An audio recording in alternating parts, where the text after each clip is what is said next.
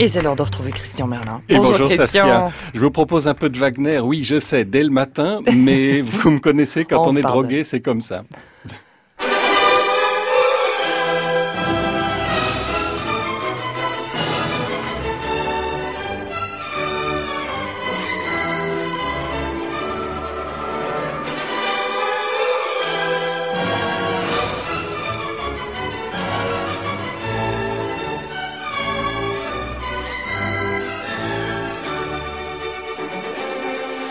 Vous aurez reconnu le prélude du troisième acte de Lohengrin. Pourquoi Lohengrin? Parce que la semaine prochaine, c'est la première d'une nouvelle production très attendue de Lohengrin à la Monnaie de Bruxelles, dans la mise en scène d'Olivier Pi. Sauf que cette première de Lohengrin, moi je l'attendais la saison dernière, figurez-vous. Elle a été déprogrammée. Pourquoi? Tout simplement parce que, il ne vous aura pas échappé, en particulier à vous Saskia, que le théâtre de la Monnaie à Bruxelles a dû fermer pour travaux, ce qui arrive euh, à des gens très bien, j'allais dire. Et pendant ce temps-là, euh, qu'est-ce qu'on fait? Euh, Pour un directeur de théâtre, c'est un enjeu essentiel.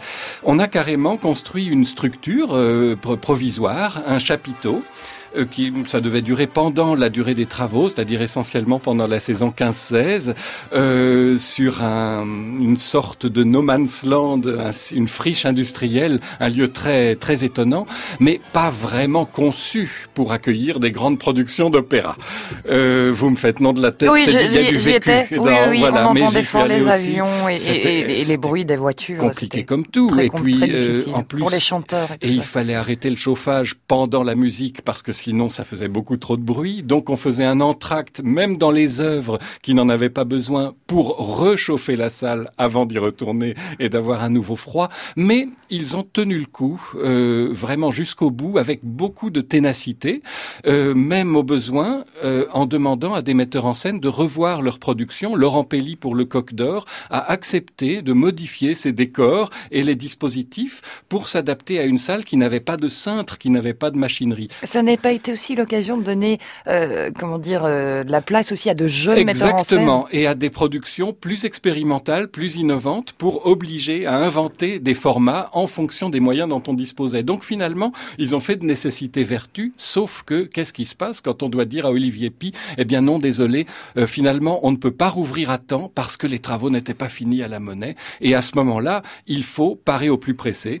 Et on déprogramme les artistes qui avaient des contrats. Alors, ceux que l'on peut réengager aux nouvelles dates fixées, ça marche. Pour les autres, il faut payer des dédits. C'est très compliqué. Euh, à Genève, il se passe exactement la même chose. Le Grand Théâtre de Genève était fermé pour travaux. Ça devait durer deux ans. On devait rouvrir la saison prochaine pour la dernière saison de Tobias Richter, le directeur. Il se réjouissait déjà de faire le ring, encore Wagner, en entier et sous forme de cycle, d'un seul coup. Il l'avait fait avec un ouvrage chaque année. Euh, ce ne sera pas possible parce que le Grand Théâtre n'est pas prêt, les travaux ne sont pas finis. Euh, allez savoir, on a dû découvrir encore des infiltrations d'eau ou des choses comme ça, de la nappe phréatique, et on doit déprogrammer le ring. C'est une catastrophe pour un opéra. Donc il faut imaginer d'autres choses. En revanche, à côté, il y en a qui s'en sortent pas mal. L'opéra comique, justement, avait profité de la fermeture pour travaux pour inventer de nouvelles choses. Il y a même eu un web opéra, par exemple, ou un, un carao, un opéra hockey. euh, et puis l'opéra de Berlin, euh, respect, le Staatsoper, euh, qui devait rester fermé trois ans. On a trouvé un théâtre parce que Berlin, c'est la ville des théâtres, il y en a partout, le Schiller Theater, euh, qui se trouve à l'ouest de la ville, alors que le Staatsoper était à l'est. Donc déjà, ça c'est ironiquement assez amusant après la, la chute du mur. Et puis un théâtre sans charme, mais fonctionnel. Ça devait durer trois ans, ça a duré sept ans. Et là, eh bien, on a joué le répertoire habituel. Tout le monde s'y est mis. Daniel Barenboim, l'orchestre, les chœurs, les équipes scéniques.